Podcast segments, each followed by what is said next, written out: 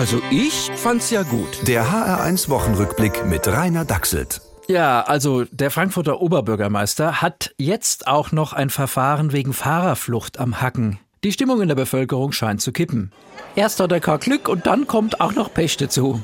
Also jetzt tut er mir langsam leid. Ja, ja, ja, mir auch. Was die Stimmung ein bisschen hebt, Putin schickt bestimmt, wahrscheinlich, vielleicht wieder Gas durch die Nord Stream 1 Leitung. Ich finde das sehr großzügig von mir. Obwohl Deutschland meine zivilgesellschaftliche Militärinitiative gegen rechte Querdenker in der Ukraine so wenig unterstützt. Leider müssen wir die Preise jetzt noch ein bisschen anpassen. Ach egal, wir machen uns doch nicht über die Gaspreise Sorgen, sondern über die Leute, die sich über die Gaspreise Sorgen machen.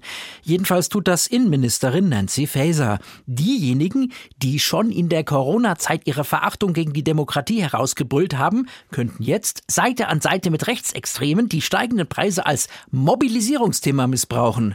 Was heißt das? Egal aus welchem Grund ich im Herbst auf die Straße gehe, ich bin ein Nazi.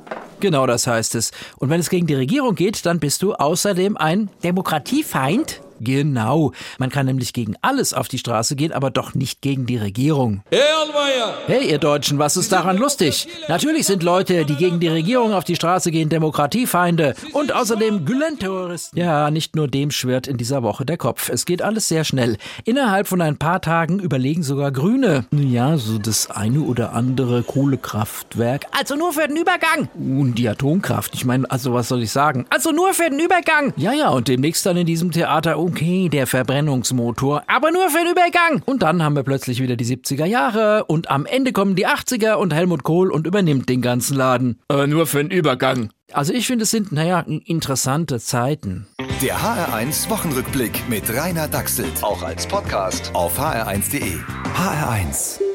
Genau meins.